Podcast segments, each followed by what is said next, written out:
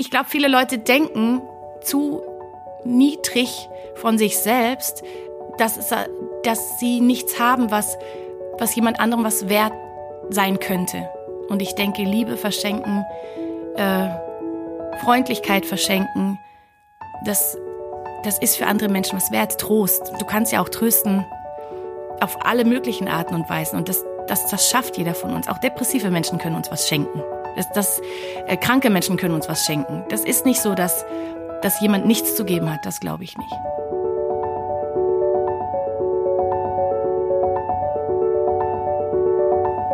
Der Flügelverleih. Mit diesem Podcast kommst du an.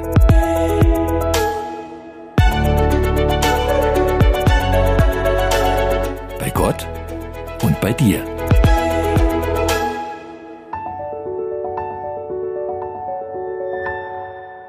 Sie singt schon, seit sie denken kann. Bereits mit fünf Jahren hat sie bei Studioaufnahmen mitgesungen und später die Musik zu ihrem Beruf gemacht. Gemeinsam mit ihren Schwestern waren die Lehmann Sisters in den 90ern eine echte Institution in der christlichen Musikszene. Nach acht Soloalben war es zuletzt etwas ruhiger um sie, was aber nicht heißt, dass sie untätig war.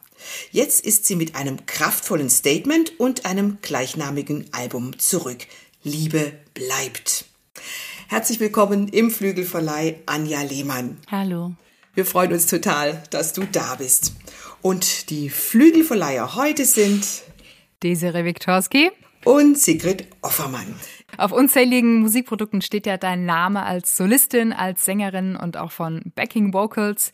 Ähm, es gab insgesamt acht eigene Alben und jetzt das neue Album, wie gesagt. Und erzähl auch mal, was war bei dir zuerst da? Die Liebe zur Musik oder die Liebe zu Gott? In meinem Leben insgesamt. Oh, mhm. das, das finde ich schwierig. Das kann ich gar nicht sagen. Ich kann mich nicht erinnern, gell? Wenn man, wenn man in einem äh, christlichen Elternhaus aufwächst, dann gehört Gott einfach zu deinem ganzen Weltbild dazu. Ob ich sagen kann, die Liebe zu Gott oder die Liebe zur Musik. Musik gehörte genauso dazu. Das heißt, dieses Bewusstsein um beides war einfach immer da. Und ähm, ich, ich kann nicht sagen, was vorher war. Also zu beidem hat sich eine Liebe entwickelt, ja, auf jeden Fall. Aber ich weiß nicht, welches zuerst. Und war das auch schon immer so eng miteinander verknüpft? Also Musik für Gott und über Gott? Naja, ich hatte, ich habe eine relativ strenge Erziehung genossen. ähm, Wenigstens immer noch genossen. ja. Ähm, wo, wo das einfach klar war, das, was man musikalisch macht oder ausdrückt, das hat man bekommen man hat das nicht selbst verschuldet oder selbst äh, erfunden. Das heißt, da war immer so die Voraussetzung, dass man auch eine gewisse Demut da mitbringt, dass man das für den Herrn tut natürlich und nicht einfach so fürs Ego. Also darauf wurde immer großer Wert gelegt. Manchmal auch viel zu großer Wert, denke ich jetzt im Nachhinein oder dachte ich oft im Nachhinein, weil es natürlich dann auch irgendwie mal auch ein falsches Bild geben kann, so als hätte dürfte man dann keine Freude dran haben. Also das hat mir nie jemand gesagt, also meine Eltern haben nicht gesagt, du darfst dich nicht dran freuen, aber ich habe da immer schon eine gewisse Seriosität damit dann verbunden mit Musik machen. Hast du dir denn als äh, junges Mädchen oder als junge Frau schon Gedanken über die Inhalte gemacht? Also eher als Kind, denke ich mal, wenn du schon so früh mitgesungen hast beim Jans-Team, was du da eigentlich singst? Ja, schon oft. Ich meine, das, was wir gesungen haben, hat sich ja immer auch mit dem gedeckt, was wir entweder abends zu den Bettgehzeiten gehört oder gelesen haben oder was wir sonst ähm, in den Geschichten gehört haben. Die mein Vater, der, der hat äh, als man nannte das Kinderevangelist gearbeitet. Der hat halt mhm. Kinderstunden gehalten und da waren wir auch immer mit dabei. Und wir haben da auch immer vorgesungen, wenn er auch sonst, auch wenn er bei Erwachsenen gepredigt hat oder so. Da waren wir oft dabei und haben mitgesungen, haben einfach irgendwie das Programm umrahmt und deswegen ja, das, was wir gesungen haben, deckte sich ja natürlich mit dem, was wir daheim gelernt haben. Das, ja, ob man sich Gedanken darüber macht, was man da eigentlich singt. Ich glaube, das kam bei mir früh, weil ich einfach so ein, ich bin ein Denker, ich denke viel mit, ich, ich reflektiere ganz arg viel. Genau. Aber was das für mich bedeutet hat, ich glaube, da müsste ich schon auf jeden Fall bis zu den Teenagerjahren warten. Naja, nicht ganz. Nein, ich erinnere mich zum Beispiel an ein Lied, was, was mir immer geholfen hat, abends beim Einschlafen, wenn ich, wenn ich Angst hatte. Und ich hatte viel Angst als Kind. Von daher stimmt das schon. Also, solange mein Jesus lebt. Ähm, das habe ich gekannt, einfach von meiner Mutter und wahrscheinlich durch meine Großeltern. Und das, ähm, da kannte ich alle Strophen auswendig und dieses, er ist ein guter Hirt, der treu sein Schäflein führt. Ich hatte dann so ein Bild im Kopf. Ich weiß nicht, ob es bei einem meiner Großeltern hing wo, wo Jesus das Schäfchen so, so liebevoll auf dem Arm trägt. So ein ganz uraltes, frommes Bild. Aber das hat mir geholfen, weil wenn ich Angst hatte nachts, dann habe ich mir vorgestellt, ich wäre dieses Schäfchen. Und der gute Jesus, wahrscheinlich hat er da so, so weiße Leinen noch an, der packte mich dann so mit da rein und, und ich fühlte mich geborgener. Und das verbunden mit dem Lied, das war mein Bild, was ich im Herzen getragen habe. Ja, das hat mir beim Einschlafen geholfen. Ja.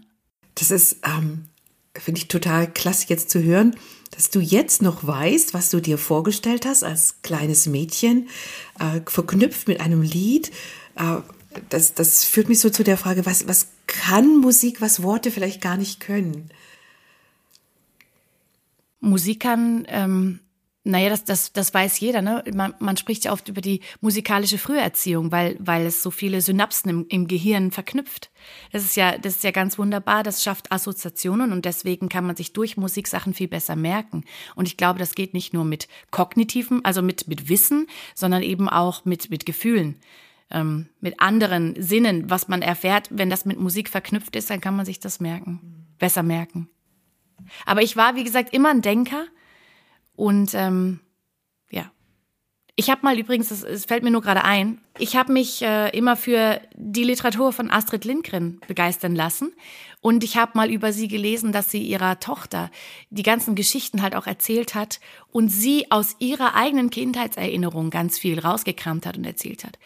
Und sie war jemand, der sich oder die sich an, an früheste Kindheit auch erinnern konnte. Und ich weiß, das geht mir auch so. Mein Vater, der hat einen, einen Satz, der sagt, den sagt er immer zu mir. Das hast du träumt, das hast du geträumt. Und das sagt er jedes Mal, wenn ich von ganz, ganz früh was erzähle, wo sich die meisten Leute in dem Alter an nichts erinnern können. Und ich kann mich aber erinnern und ich weiß auch genau, das stimmt und er weiß es eigentlich auch. Aber er sagt trotzdem, das hast du geträumt. genau. Kann man eine demütige Rampensau sein? Wie würdest du das beantworten? Ja. Nein, aber ich frage mich tatsächlich, es ist ja manchmal ein schmaler Grat, wenn man als, als Künstlerpersönlichkeit natürlich ja. auf der Bühne steht und ähm, das ja natürlich auch gut machen möchte, was ja, man da tut. Ja. Und dann ja auch idealerweise Zustimmung erfährt vom mhm. Publikum mhm. und Applaus. Ähm, wie schwer ist es, dass man innerlich das immer wieder weiterleitet nach oben mhm. und es nicht zu persönlich nimmt oder darf man es persönlich nehmen? Weil das fand ich gerade nämlich auch wichtig, was du gesagt hast, dass es ja eigentlich auch gut ist, wenn wir aufblühen, wenn wir unser Licht scheinen lassen, weil wir mhm. darin ja mhm. auch Gott die Ehre geben. Ja, ne? ja. Ich finde, das ist natürlich ein Problem, aber Stolz kann auch eine andere Form haben, nämlich äh, so falsche Demut. Angst kann auch ein Stolz sein, weil man Angst hat vor dem, was die Menschen denken können. Und ich habe tatsächlich so kompliziert gedacht, dass ich manchmal dachte, die Menschen könnten denken, also Einmal hat Jesus zu mir gesagt, zum Beispiel in einer Lobpreiszeit, knie dich, knie dich vor mich hin. Also nicht als Befehl, sondern eher so, willst du dich hinknien? Und ich dachte, mein erster Gedanke war, als alles während des Singens, äh, wenn ich mich jetzt hinknie, werden einige doch denken, guck mal, wie versucht die jetzt so demütig sich darzustellen. Dann sagte mhm. Jesus äh, kurz, okay, du musst nicht. Wenn es dir wichtiger ist, was Leute denken könnten, wo du noch nicht mal weißt, ob sie es denken werden, aber ich hatte dich ja nur gefragt, ob du dich auch vor mir hinkniest. Und ich sagte, natürlich, Jesus, äh, was, was, was ist das für ein dummes Denken? Ich habe mich hingekniet, dachte, sollen die doch denken, ob ich besonders fromm aussehen will oder nicht. Das ist doch nicht mein Problem. Ich knie doch jetzt vor meinem Schöpfer. Und, und, ähm, und aber auch dieses, dieses hemmungslose Anbeten. Ich hatte manchmal Angst davor, gut zu sein und wirklich das Beste zu geben, weil ich dachte, das klingt so angeberisch jetzt, wenn ich jetzt das auch noch rausreiße und den Ton auch noch rauslasse.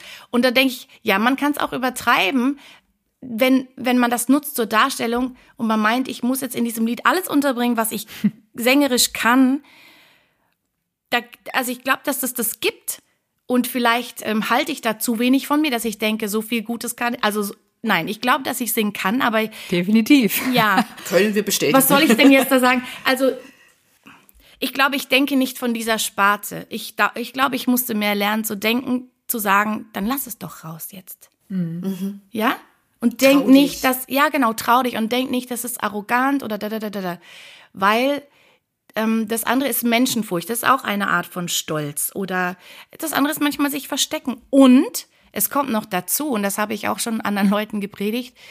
Ähm, wer bist du, dass du denkst, dass du deine Gaben zurückhalten kannst und, und dass du selber so entscheidest, ich gebe so viel und so viel, ja, mehr möchte ich jetzt gerade nicht geben. Du hast sie nicht für dich bekommen, du hast sie auch nicht selber gemacht.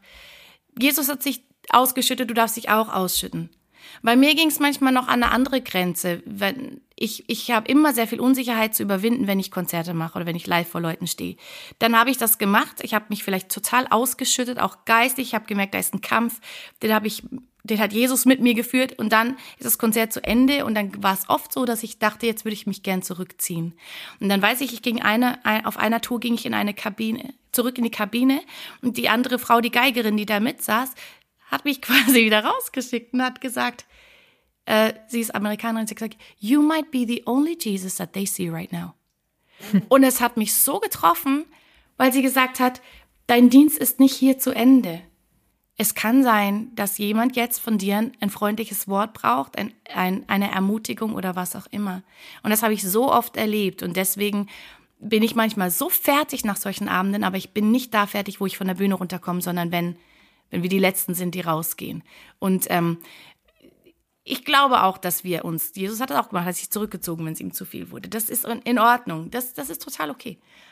Aber ich habe auch gesagt, es, ähm, es darf auch was kosten. Und alles so rauszulassen, jetzt mal zurück auf die Rampensau zu kommen. Ich hatte früher mein Mikrofon in der einen Hand gehalten und mit der anderen Hand die Hand gestützt, also mit der linken Hand die rechte Hand gestützt und stand wie ein Stock da. Ich habe mich mehr nicht getraut. Ich fühlte mich auch unzulänglich. Ich dachte auch, ich weiß nicht, wie ich mich bewegen soll. Jetzt bin ich auch sehr kritisch, wirklich sehr kritisch mit mir selber und, und mag vieles nicht. Aber manchmal denke ich auch so, hey, du bist aber auch nicht das Ziel, du bist das Schild, du bist der Wegweiser. Jetzt machst du, was Gott dir gesagt hat. Das machst du auch, also egal wie deine Befindlichkeiten gerade sind, du machst es. Ähm, Gott sorgt für dich auf andere Art und Weise und du gibst das einfach jetzt her. Und Gott wird für dich anderweitig sorgen. Und ähm, dann mache ich das und dann lasse ich es auch raus und dann zelebriere ich es auch. Und ähm, ich freue mich auch drüber. Ja, ich habe noch eine Frage dazu, gerade auch so zu dem Thema Rampensau und äh, Show machen oder auch nicht machen. Ähm, muss man als Lobpreisanbeterin immer das fühlen, was man singt? Oder fühlt man sich dann vielleicht sogar geheuchelt, wenn man selbst momentan vielleicht in einer, in einer Krise ist oder sich alles andere als dankbar und fröhlich fühlt und dann aber eine große Hymne der Dankbarkeit singt? Hm. Nee, ich fühle nicht immer alles, was ich singe. Ähm, ja, beziehungsweise, ich muss anders sagen. Ähm, ich fühle mich nicht immer so happy clappy. Aber ich singe ja auch nicht immer nur happy clappy Lieder. Ähm, aber ich glaube die Dinge, die ich singe. Und das ist ganz oft ähm, eine Entscheidung, die ich treffe. Äh, die Wahrheiten auszusprechen, mache ich auch im Alltag ja auch sonst. Also die fühle ich dann oft nicht, aber ich glaube sie. Manchmal muss dieser Glaube über Jahre halten, wo ich nicht im, im Schauen lebe und gehe, sondern im Glauben. Und das ist in den Liedern nicht anders. Es gab schon Zeiten, wo ich gesagt habe, jetzt kann ich, ich kann das jetzt gerade nicht. Das, ich kann mich an so Zeiten erinnern, wo ich auch dann wirklich mal gesagt habe, ich möchte jetzt einfach mal kurz still sein, weil ich kann das so nicht singen. Aber als der Moment kam, dass ich mich entschieden habe, doch zu glauben, das war, als das Album Still Believe in You rauskam, da war diese Entscheidung getroffen. Da habe ich die Entscheidung nicht nach Gefühlen getroffen, sondern nach nach, also nach dem Wollen. Ich habe gesagt, ich habe das entschieden für mich und das Fühlen oder dieses Sehen, äh, wirklich auch sehen, was man geglaubt hat, das kam nach und nach. Ähm, Liebe fühlt man ja auch nicht immer. Ich sehe, du trägst einen Ring, du bist wahrscheinlich verheiratet. Ja. Ähm, du hast dich, du hast ja, du hast ja geheiratet und fühlst nicht jeden Tag dich wie am Hochzeitstag, aber das bleibt, das, das, das nimmst du ja jetzt nicht jedes Mal zurück, weil man, weil du dich nicht gerade danach fühlst. Und es ist in meiner Beziehung mit Gott genauso oder mit meinen Freunden oder genau. Also bei meinen Kindern kann ich es nicht sagen, weil ich die liebe ich tatsächlich immer. Jetzt singst du ja immer noch auch von anderen Leuten Lieder. Mich würde interessieren, nach welchen Kriterien du die Songs auswählst, die du coverst, ob da immer auch diese persönliche Assoziation mit verbunden ist, ob da immer hinter jedem Lied, das du dir auswählst, auch eine Geschichte von dir selber steckt. Also wenn ich es ausgesucht habe, ja. Man, man, hört natürlich jetzt eher seit Jahren wahrscheinlich auch Lieder, die mir einfach mal so zugepitcht wurden. Also man ja. sagt Pitch, ich weiß nicht, wie man das auf, wie man das auf Deutsch sagt, also zugeteilt wurden. Ja. Ähm, und manchmal, das gibt dann so Lieder, die mir zugeteilt wurden, die springen mich regelrecht an, aus irgendeinem Grund. Da, da, da, da greift irgendwas ist wie ein Magnet und das bleibt dann kleben. Da greift irgendwas mich an und, und, und bleibt richtig hängen. Das war zum Beispiel das Lied von Albert Frei, der ganz andere. Das habe ich nämlich auf der Feiert Jesus schon gesungen. Das hatte er gerade geschrieben, das kam noch nicht raus. Er hat das später dann auf seiner CD veröffentlicht. Und ich habe das im Bad gehört zum Üben, so eine wirklich ne, so, so eine Demo-Version, ne, damit ich es lernen kann und dann äh, in der Studio-Session aufnehmen könnte. Und der Albert hat das gesungen und äh, das war einfach so eine Demo-Version und das hat mich so angesprochen, dass ich im Bad, als ich das zum Üben anhörte, beim Fertigmachen, habe ich angefangen zu weinen. Und ich habe das dem Albert sofort erzählt. Ich bin dahin, habe gesagt, Albert, das ist mein Song, ich danke dir dafür. Und ich habe gesagt, wenn du nichts dagegen hast, werde ich den auch mal covern. Und ich habe auch gesagt, ich weiß auch, ich habe auch schon ein Video vor Augen ich weiß schon genau, wie das aussieht und das wird passieren. Ich weiß es. Ähm, lass uns mal gemeinsam in den Titeltrack deiner neuen CD reinhören. Liebe bleibt. Das ist eigentlich eine ganz ruhige, sanfte Melodie, aber mit einem sehr kraftvollen, starken Text.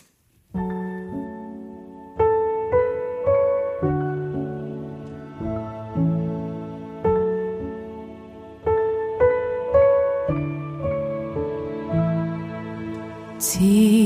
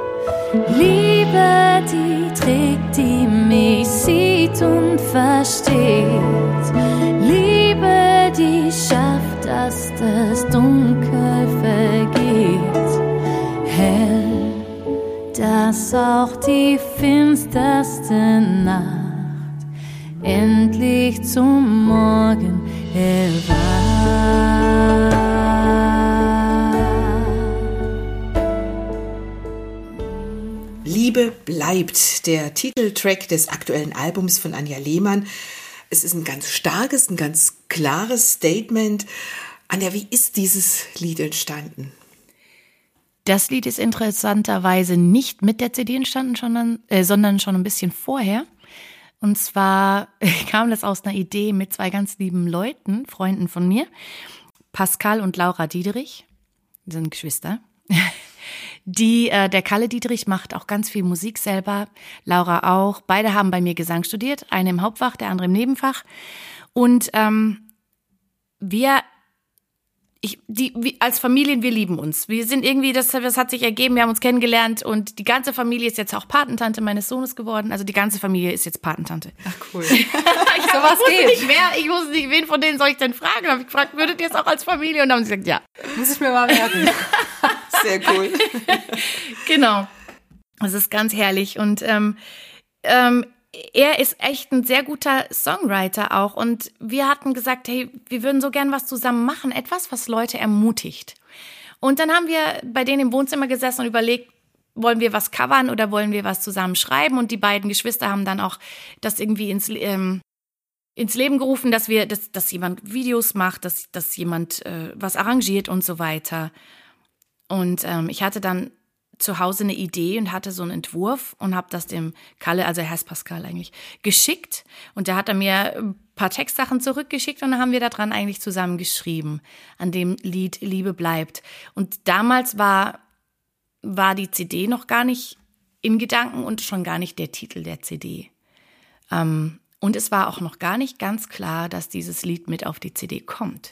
Das war noch, ja, deswegen, man denkt jetzt irgendwie, das ist der Titelsong und der kam wegen des ganzen Projekts. Es war, war wirklich nicht so.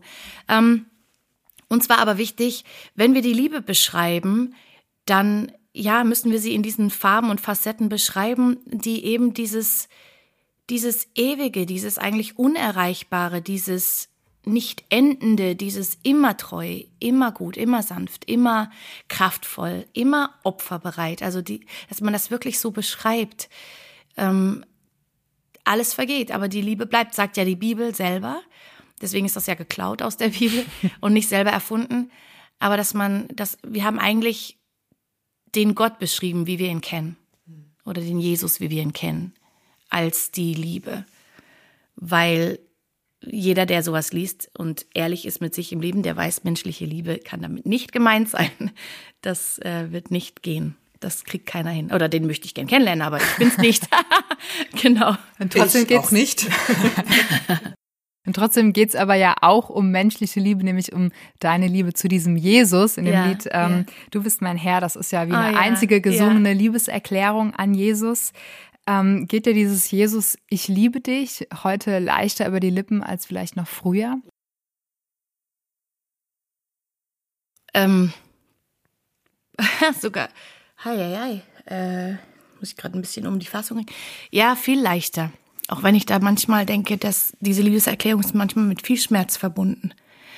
Aber ich habe das Gefühl, je mehr ich gelitten habe im Leben, desto tiefer konnte ich sagen, Jesus, ich liebe dich, weil er immer noch da war und weil er treu war in der Zeit. Nicht, weil nichts passiert ist und nicht, weil ich ihn nicht angeklagt hätte oder gesagt habe, sag mal, lässt du mich hier echt hängen, ja? Wo, wo bist du eigentlich? Sondern weil er dann am Schluss trotzdem noch da stand und immer noch der gleiche Gott war, der, der mich anschaut und sagt, Anja, ich liebe dich. Und dieser, dass er einfach, dass er da so stur ist, einfach so dran bleibt, ja. Das ist etwas, was mich echt zutiefst berührt. Und da kann ich manchmal einfach nur dastehen und sagen, ich liebe dich. Ja, und dass ich diese Liebe empfinden darf. Und ich weiß, dass ich das früher gar nicht so konnte. Ich, ich, ich habe diesen Zugang zu Gott nicht gehabt, obwohl ich so ernsthaftig und, und ähm, auch leidenschaftlich mit Gott unterwegs war. Ähm, hat sich das aber vertieft mit den Jahren. Und ich hoffe, es wird noch mehr. Da, damit möchte ich aber nicht unbedingt sagen, Herr, das hörst du jetzt. Es muss nicht immer alles noch härter werden. Es kann auch mal wieder lockerer zugehen. Aber ähm, ja, das ist wirklich, ist großartig, ja. Also durch das Leid ist die Liebe erst so richtig gewachsen. durch, durch Nöte, durch Leid, durch Krisen, durch selb eigenes Versagen, wo man dann manchmal einfach da, also ich, ich kann heute sagen, wenn mich jemand fragt, warum gehst du in die Gemeinde oder warum, also warum gehst du in den Gottesdienst oder warum machst du das oder warum, dann kann ich mehr denn je sagen, ich habe es nötig. Ja, ich habe es einfach nötig, ich habe Gott einfach nötig. Er ist nötiger als je zuvor. Genau, das ist aber gut. Ist gut so. Mhm. Ich finde, im ganzen Album spürt man, spürt man dieses, dieses Liebesthema sehr ab. Es kommt immer wieder vor. Man merkt, man spürt, es bewegt dich zur Zeit. Das, das ist das, was, was dich umtreibt, diese Liebe Gottes. Ähm, eigentlich dachte ich, sprechen wir über Lobpreis und Anbetung, machen wir auch. Aber lass uns doch jetzt mal diesen Titel hören, der finde ich da auch super gut reinpasst, unumstößlich. Ähm, einen Titel, den du mit Lars Peter geschrieben hast, der dieses, ja, egal was passiert und am Ende steht er immer noch da, Ja. was du gerade gesagt hast, Anja. Egal, äh, welche Tiefen ich durchschritten habe oder auch wenn man von selber wegläuft oder durch Umstände weggetrieben wird. Und wie beim Hase und beim Igel, am Schluss steht Gott aber trotzdem da und hat die Arme Nur beim Igel war es Betrug, ne? Im Grunde genommen. Ich meine nur bei der, bei der Geschichte. Da können wir jetzt über die Dreieinigkeit diskutieren, ob der andere am Ende steht. Nein. Das wird jetzt echt weit führen. Aber es wäre ein witziges Thema. Ich meine jetzt nur die Geschichte. Ich weiß. Aber der Hase ist wirklich gelaufen. Genau. Und, und Gott hat das wirklich für uns getan, dass er am Ende dann immer noch dasteht. Lange Rede, kurzer Sinn. Ja. Wir hören mal den Unumstößlich rein.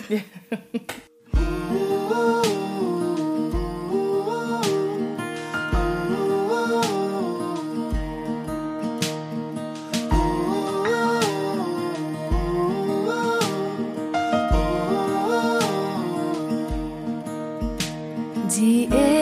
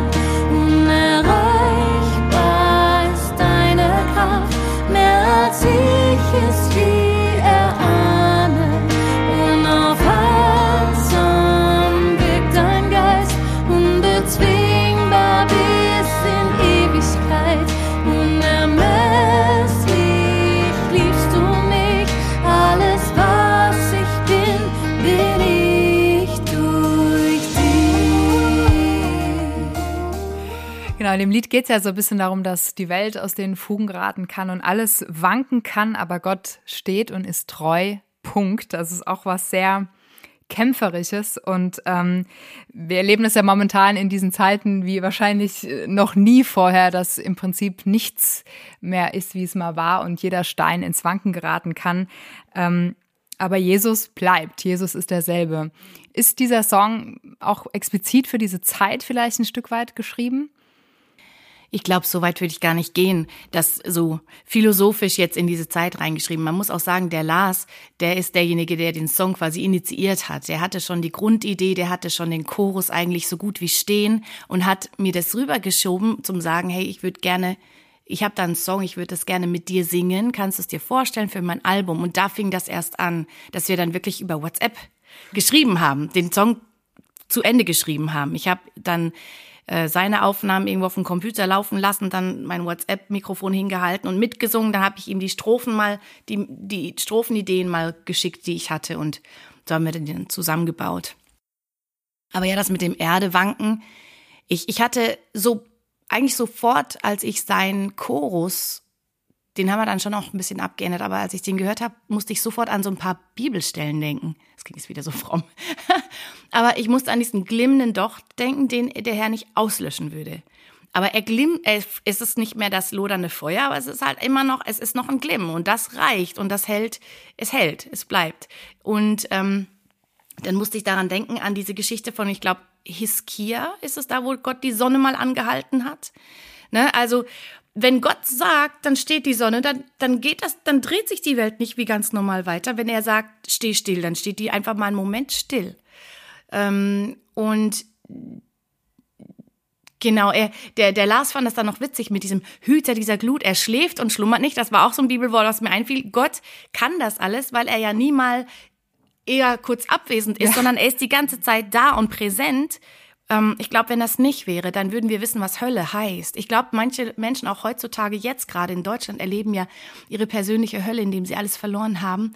Ich glaube aber, sobald die Hand Gottes wirklich ganz rausgezogen ist, dann würden wir wirklich sowas wie Hölle erleben. Und Gott hat seine Hand eben noch nicht rausgezogen. Er hat gesagt, den Glimmen dort werde ich nicht auslöschen. Und das, das waren diese Bilder, die mir sofort kamen. Auch ähm, Berge wanken, Hügel weichen, die, äh, meine Gnade wird nicht von dir weichen, spricht der Herr dein Erbarmer. Das ist ein Bibelvers aus Jesaja 54, Vers 10. Das das fiel mir alles ein. Und das habe ich alles an den Lars rangeschmissen, alles aufgeschrieben und dann fand er das erst so ein bisschen malerisch, aber als ich ihm erklärt habe, wo das herkommt, fand er es gut. Mhm. Man sagt ja manchmal äh, zu Predigern, man predigt immer auch sich selbst oder in erster Linie ja. sich selbst. Würdest du sagen, das ist bei deinen Songs auch so, dass du dir manchmal selbst das zusingen musst und willst, was du da an Output auch in die Welt gibst? Ja, auf jeden Fall. Ich, das, das erlebe ich natürlich jetzt bei diesen Liedern, aber ich erlebe es auch bei ganz alten Liedern, also von vorigen CDs oder irgendwas, dann singe ich plötzlich was und denke, wir hatten das geschrieben, das passt ja jetzt, 10, 15 Jahre später, wie die Faust aufs Auge, ja, genau. Und dann denkst du, huch, das war ja ich. Ja, schon. Ja. Manchmal denke ich schon, wie krass, also dass man da auch irgendwie prophetisch vorgreift über sich selber Dinge singt oder zu sich selber. Ja, aber was macht das für einen Sinn, wenn, wenn du selber nicht diese Sachen lebst oder verinnerlichst, die du schreibst oder sagst oder singst? Es gibt ja auch eben die Songs, die ich nicht geschrieben habe, aber trotzdem lebe ich die und sonst, ähm, ja. Das Soll es andere ansprechen, aber mich nicht, wäre komisch. Das erinnert mich an ein Zitat von dir, ich weiß gar nicht, wo ich es her habe. Korrigier mich, wenn es nicht stimmt. Ich mhm. möchte eine hemmungslose Anbeterin Gottes sein. Das stimmt. Woher weißt du das? ist cool. Ja, Woher weiß ich das? Das stimmt, ja. Und das, Sehr das coole ja, Beschreibung. Und da kommen ja Leben und, und äh, Arbeit, Beruf und Berufung so zusammen. Was ist denn für dich so der, der Kern der Anbetung? Und, und warum hemmungslos? Hemmungslos ist ja im Deutschen ein, ein eher negativ besetztes Wort, ne? Aber ich finde Hemmung, wenn man überlegt, Hemmung ist ja eigentlich negativ. Und ich kenne Hemmungen in meinem Leben, im, also will nicht, weiß nicht, ist das eine Charaktersache, eine Erziehungssache oder ist es einfach wie ich bin? Aber ich kenne Hemmungen so gut und sie sind bisher nie förderlich gewesen. Oder ja, doch. Das ist ja Ma manchmal ist eine gewisse Zurück, ja genau, manchmal ist eine gewisse Zurückhaltung natürlich auch ganz gut. Aber eine Hemmung zu haben, das ist für mich mit Angst verbunden, mit Unsicherheit und und es, es, es begrenzt mich ein Stück weit, es hält mich zurück. Und ich finde, Jesus gegenüber sollte keine Hemmung sein. Ähm, Gottes Wort fordert uns immer wieder drauf aus, äh, drauf, äh, er. Gottes Wort fordert uns immer wieder dazu auf, dass wir zum Beispiel ungehemmt vor seinen Thron kommen können, um Gnade zu empfangen. Ich liebe im Psalm, ist es 16, Vers 11 wahrscheinlich, ich kann vor, vor, die, vor deinem Angesicht ist, ist Freude die Fülle, das ist so dieses Luther, diese Luther-Beschreibung, aber ich sehe mich da so, wie, ich kann ihm ganz ungehemmt ins Gesicht schauen, wie, ich kann seinem Blick standhalten und da darf, da braucht nichts sein, wofür ich mich schäme und mich zurückziehe. Und das ist, das ist etwas geworden, wo ich wo ich dachte, hey, das möchte ich in der Anbetung Gottes erleben, dass ich hemmungslos zu ihm kommen kann und auch nicht gehemmt bin durch das, was andere Menschen denken könnten und vielleicht finden und so weiter. Also ich will den Menschen auch dienen können und nicht zum Anstoß werden, aber ich, ich weiß von mir, ich musste Schritte aus der Hemmung rausmachen auf Gott zu. Und der hat mich aufgeknöpft mit den Jahren. Und äh, für manche muss er vielleicht mal, manche muss er bestimmt deckeln mich musste er ein bisschen pushen. Aufknöpfen ist auch schön. Ja. Äh, ich habe in einem anderen Interview gelesen, dass du zwischenzeitlich auch mal ziemliche Stimmprobleme hattest und ähm, nicht mehr richtig singen konntest. Wie, wie war das für dich? Hattest du zwischenzeitlich wirklich auch Angst, vielleicht gar nicht mehr singen zu können? Nein, ich hatte nicht Angst, gar nicht mehr singen zu können. Aber ich habe mit dem Gedanken natürlich mich befasst, weil man unterschreibt ja dann auch, ich hatte ja eine Stimmband-OP und davor unterschreibt man ja auch was, dass man die ganzen, über die Risiken informiert wurde und so weiter. Und dann liest du dir das ja auch so ein bisschen durch oder es ist, es ist manchmal nicht ratsam, alles zu lesen, aber da weiß man, ein kleiner Ausrutscher kann natürlich eben eher mal die Stimmbänder durchtrennen, statt nur den Schnitt zu machen, wo man soll. Und ähm, ja, es war mehr, also ich weiß, an dem Abend vor der OP hat meine Schwester mich angerufen und fing dann bitterlich an zu weinen und hat gesagt, sie findet es so schlimm. Was ist denn, wenn ich irgendwie meine Stimme verliere? Und mein erster Gedanke war, ja, dann habe ich ja noch einen anderen Beruf. Und dann merkte ich aber, Lehrer sein ohne Stimme ist auch blöd. Und ich habe mich schon innerlich damit befasst. Aber ich habe an, de, an dem Abend zu Gott gesagt, also an dem Abend vor der OP, ich werde nie eine stille Lobpreiserin sein. Ich werde immer laut sein, ich werde Wege finden. Und ich habe dann eigentlich zum, ich habe zum Feind gesagt, ich werde nie leise sein. Kannst du gerade mal drauf gehen. Du wirst mich hören, irgendwie oder wahrnehmen als Lobpreiserin, weil das bin ich, weil das Gott so gemacht hat. Und wenn Gott nicht seine Berufung von mir nimmt, dann wird sie mir auch nicht genommen, nur weil eine Stimme genommen wird. Natürlich habe ich mir gewünscht, dass ich wieder singen könnte. Ich habe danach natürlich im Jahr lang auch nicht ganz, war ich nicht mehr ganz so bei Stimme, wie ich hätte sein sollen. Aber es war nötig. Ich hatte, ich hatte einfach ähm, ein, ein Ödem auf den Stimmlippen durch, durch einen starken Husten und eine Krankheit. Und ich war nie zimperlich mit der Stimme. Ich habe einfach weiter drauf rumgesungen. Das sollte man nicht machen, wenn man krank ist, eigentlich. Ja. Genau, das wäre auch meine nächste Frage gewesen, wie du, was du ja schon angedeutet hast. Du hättest andere Wege gefunden, Gott zu anbeten. Wie hätten die aussehen können, wenn nicht mit dem Gesang, wenn nicht mit Musik? Wie kann man Gott noch anbeten? andere Kunst, Schreiben, Leben, wie man ja andere Menschen segnen durch. Ich glaube, man kann immer Wege finden. Ich, ich bin schon Menschen begegnet, die haben mir nur eine Hand auf die Schulter gelegt. Und ich kann, ich habe das nie vergessen. Das ist Jahrzehnte vielleicht her und ich, ich kann mich an den Moment erinnern, weil dadurch irgendwie Liebe zu mir geflossen ist, Wohlwollen und ich das Gefühl hatte, das ist eine persönliche Nachricht von Gott an mich. Und ähm, ich hatte, also ich habe eine Mitbewohnerin gehabt, die hat mir Kartoffelbrei gekocht, als ich sehr krank war. Und das war das Einzige, was ich da vertragen konnte. Und ich glaube, das ist der beste Kartoffelbrei, den ich in meinem ganzen Leben, also jetzt nichts gegen Mamas Kartoffelbrei, der ist immer gut, aber gegessen habe. Und, und das ist etwas, wo ich mich dran erinnere und wo ich versuche, andere Leute auch zu ermutigen, dass, dass sie oft sagen, ja, weißt, ich kann nichts Großartiges. Und dann ziehen sie sich zurück und machen einfach gar nichts. Und das ist total blöd, weil, weil du hast immer irgendetwas zu geben. manchmal auch nur mit einer Hand oder mit einem Fuß oder vielleicht mit gar keinen Händen und Füßen. Du kannst lächeln oder vielleicht, ich glaube, viele Leute denken zu niedrig von sich selbst, dass, es, dass sie nichts haben, was, was jemand anderem was wert sein könnte. Und ich denke, Liebe verschenken, äh, Freundlichkeit verschenken, das, das ist für andere Menschen was wert. Trost. Du kannst ja auch trösten auf alle möglichen Arten und Weisen. Und das, das, das schafft jeder von uns. Auch depressive Menschen können uns was schenken. Das, das, äh, kranke Menschen können uns was schenken. Das ist nicht so, dass, dass jemand nichts zu geben hat. Das glaube ich nicht.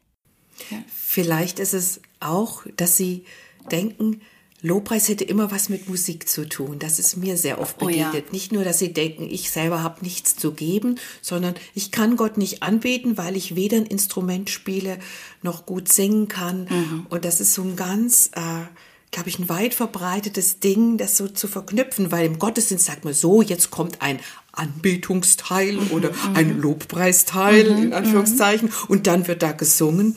Aber dass das alles ja so zusammengehört, das wird von vielen vielleicht gar nicht wahrgenommen. Ich fand das so toll, was du jetzt erzählt hast, dass das auch in der Geste liegen kann, in einem Trost, in einer mhm. Zuwendung, mhm. dass das auch Gott ehrt, mhm. wenn wir miteinander in dieser liebevollen Art und Weise umgehen. Mhm. Ähm, du warst ja auch viele Jahre Dozentin äh, für Gesang und Lobpreisleitung in der Schallwerkstatt mhm. Süden Deutschlands da wo es auch sehr schön ist. ja, schon. Äh, wie hast du deinen Schülern das dort vermittelt. Das ist ja, da geht es natürlich um Singen, da geht es um Musik, da geht es darum, die gut zu machen, theologisch und musikalisch auszurüsten. Mhm. Aber ich kann mir vorstellen, dass du ihnen trotzdem auch gesagt hast, äh, ja, Mädels und Jungs, es geht um mehr. Mhm.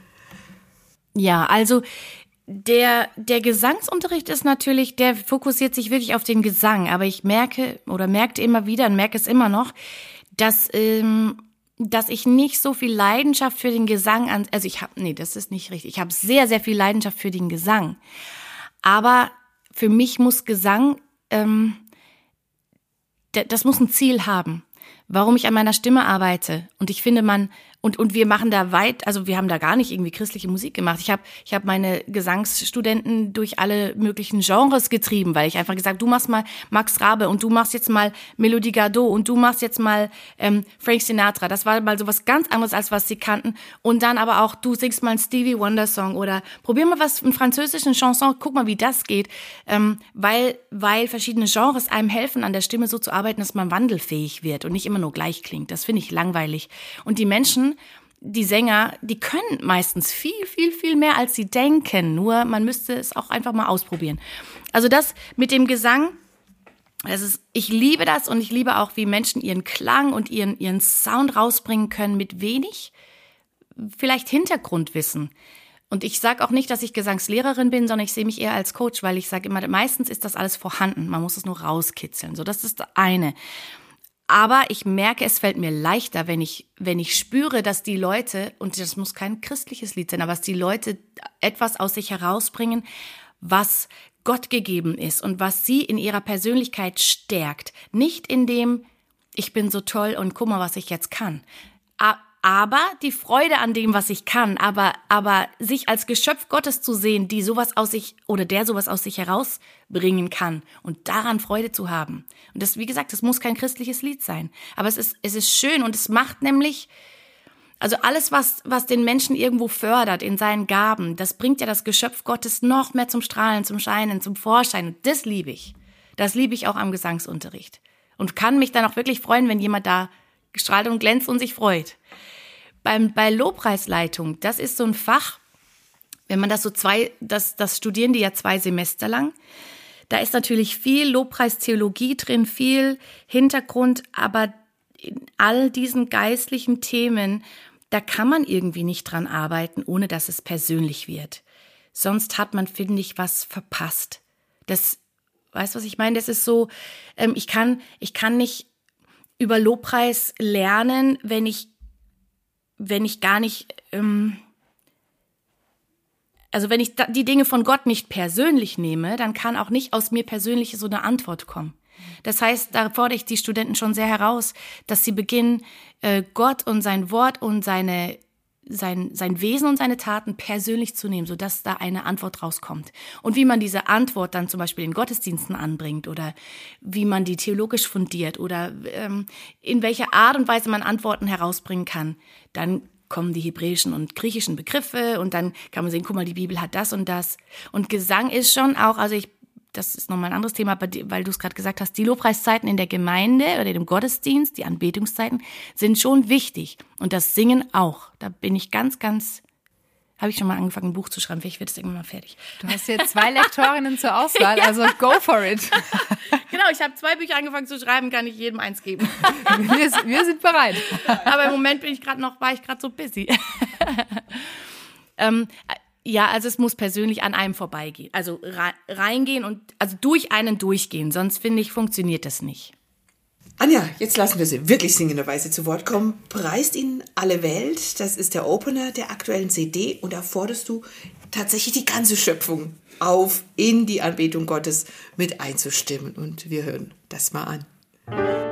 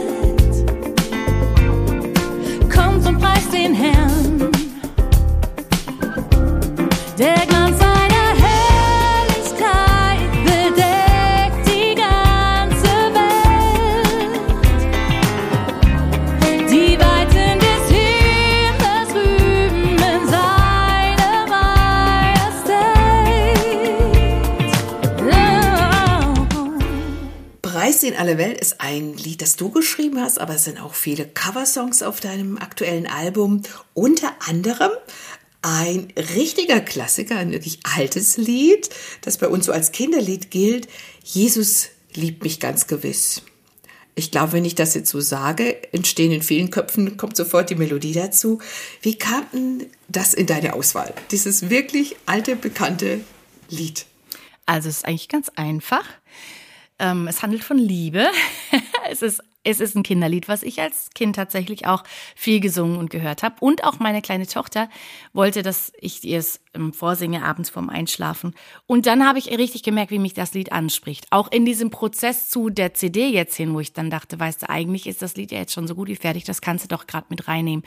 Hab das aber dann mit Kalle Dietrich gesungen, weil ähm, weil ich wusste, der wird so, der muss eh eine Rolle auf dieser Platte spielen, weil wir auch das Lied Liebe bleibt und so zusammen geschrieben haben. Genau. Also deine Tochter mag es auch gerne. Ja. Du singst am Bett mit deinen Kindern. Ja, ja. Und ähm, hast du jetzt heute so das Gefühl, Mensch, meine Eltern, die haben damals schon auch manches richtig in Anführungszeichen gemacht. Ähm, das möchte ich auch gern so an meine Kinder weitergeben. Ja, für uns, ähm, meine Eltern haben beide auch, also mein Vater war viel, viel weg geschäftlich, aber wenn er da war, äh, hat er uns auch regelmäßig abends ins Bett gebracht. Und da war immer irgendwie Gebet, auch Gebet für andere, für Missionare zum Beispiel, Gebet für andere Länder, ähm, für Menschen, denen es schlechter geht als uns, war Gebet mit drin. Einfach so ein, so ein Schärfen, auch ein Bewusstsein von dem Wissen, also ein Bewusstsein von Tatsachen, dass, dass es eben neben uns noch vieles anderes gibt und viele andere, die unser Gebet brauchen, und wir haben aber auch für alltägliche Dinge gebetet, wie zum Beispiel für ein neues Auto, wenn wir es gebraucht haben, oder für ein neues Geschwisterchen. Wir haben für einen Bruder gebetet. ja, wir waren da schon vier Schwestern. haben wir für den Bruder gebetet. Es kam dann eine fünfte Schwester dazu. die, ist, die ist klasse, die wollen wir nicht missen. Ähm, aber ja, und dann biblische Geschichten.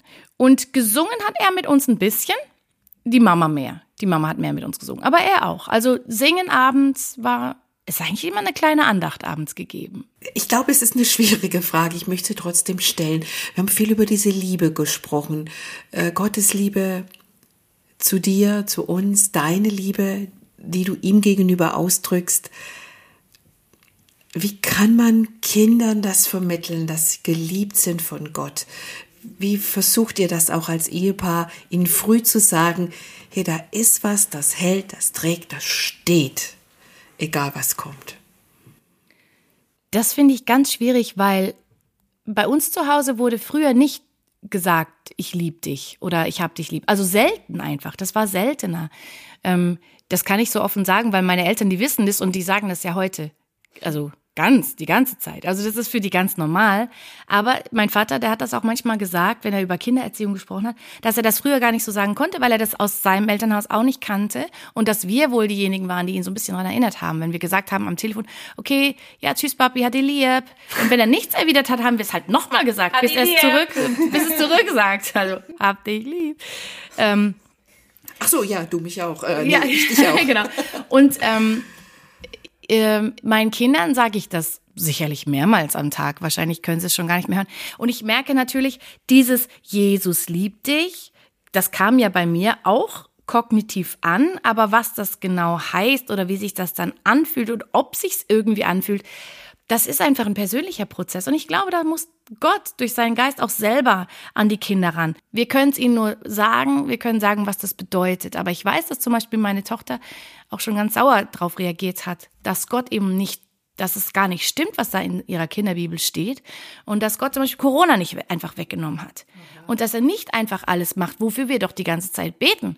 Oder wenn sie erlebt, dass wir uns streiten oder dass da Streit ist oder sie sich mit ihrem Bruder streitet, dann sagt sie, warum hat uns Gott überhaupt geschaffen, damit wir hier sind, um zu streiten?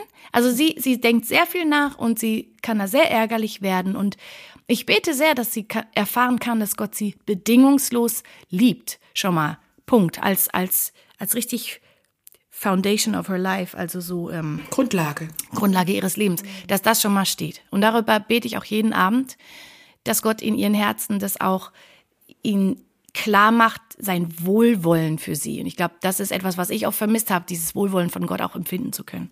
Dass er, dass er, dass er mit Wohlwollen mir begegnet und mich Du gut findet. Absolut recht, das kann man sagen, so oft man Ja. will. Man kann es nicht machen, dass Nein. das Kind das wirklich tief empfindet und, und sich in dieser Liebe ausruhen kann. Ja.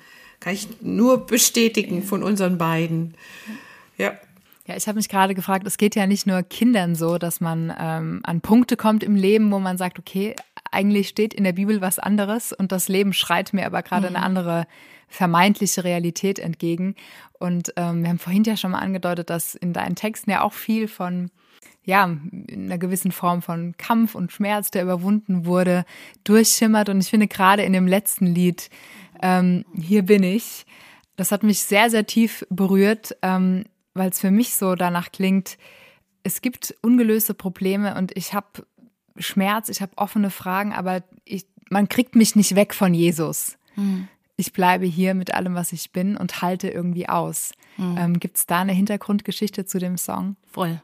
Und du hast Hab ja ich mir fast beschrieben. du hast gesagt, ich halte irgendwie aus.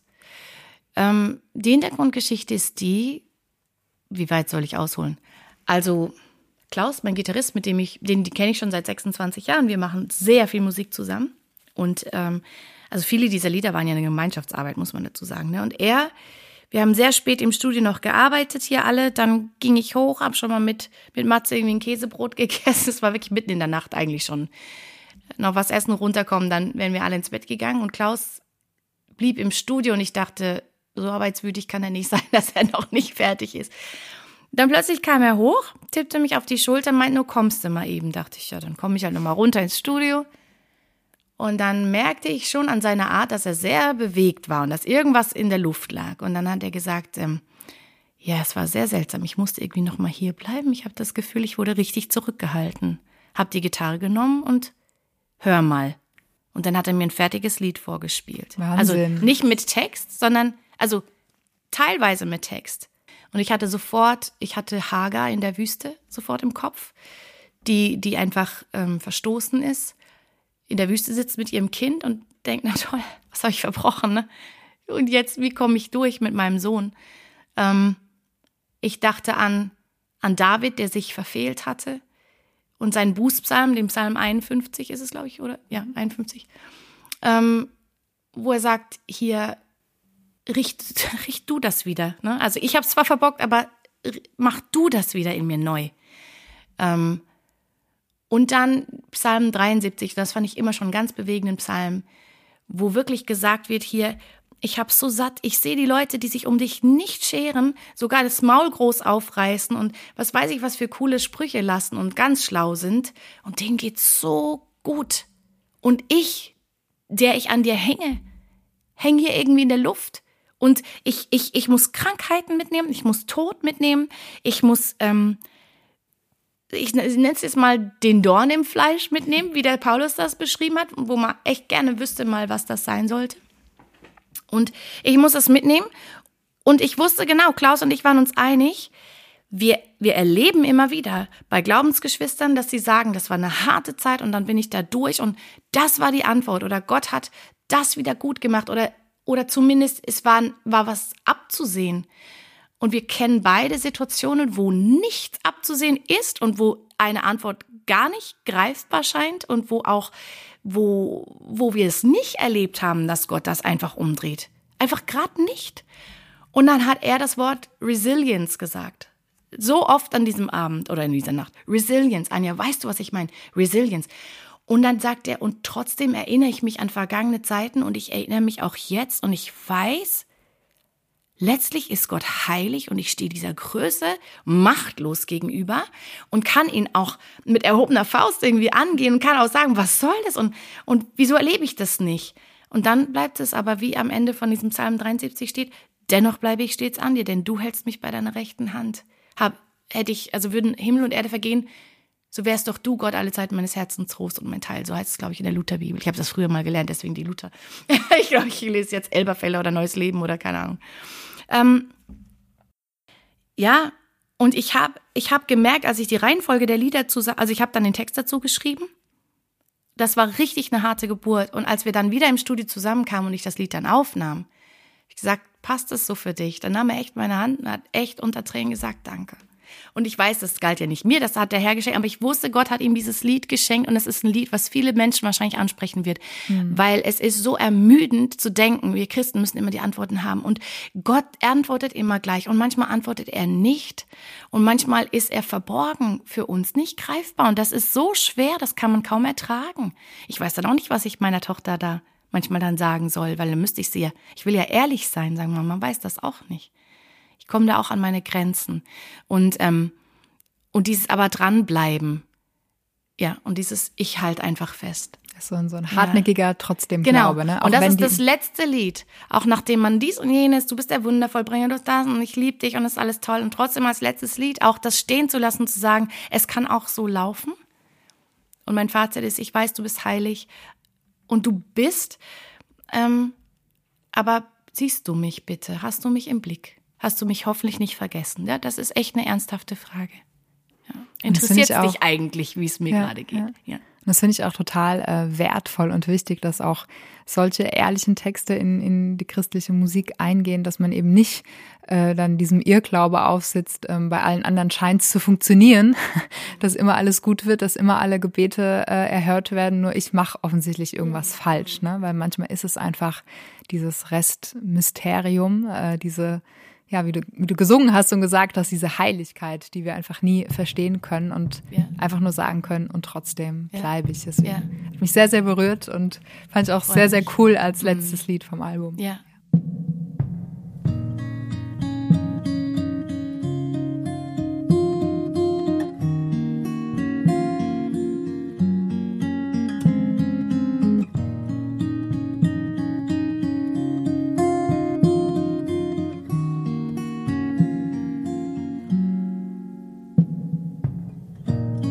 Mich stets so sehr bemüht, dir zugefallen,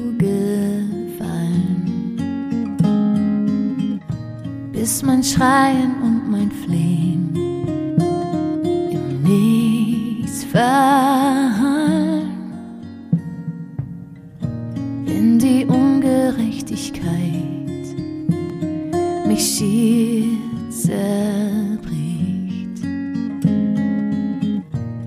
Keine Lösung greifbar scheint, kein Trost, kein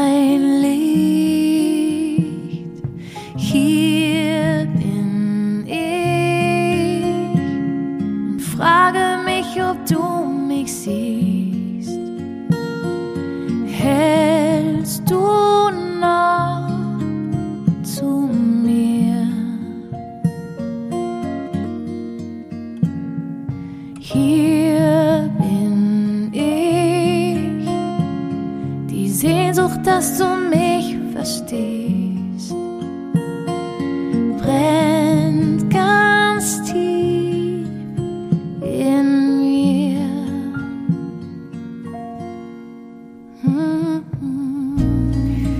Ja, das war ein würdiger Abschlusssong für diese Podcast-Folge und wir hoffen, ihr könnt euch das mitnehmen, wirklich dieses Dranbleiben an Jesus, egal ob offene Fragen da sind, egal ob manches nicht erklärbar ist. Diese tiefe Gewissheit, er ist trotzdem da und er ist trotzdem gut und wir dürfen an seiner Hand bleiben. Liebe Anja, wir danken dir von Herzen, dass du bei uns warst. Es war uns eine große Freude. Und Ein Fest. ein Fest war es uns, genau. die Und wenn ihr da draußen jetzt, Dankeschön, wenn ihr da draußen jetzt gedacht habt, ich will mehr, mehr von dem, was bleibt, von dieser Liebe und von diesen Liedern über die Liebe, dann könnt ihr das Album Liebe bleibt bestellen auf www.gerd.de oder in einer guten Buchhandlung im christlichen Musiksegment. Wir danken dir nochmal herzlich für das Gespräch, Anja, und danke, dass wir auch so tief in dein Herz blicken konnten. Und euch danken wir fürs Zuhören und hoffen, euch bald wieder im Flügelverleih begrüßen zu dürfen. Bis dann, eure Sigrid Offermann. und Desiree Wiktorski.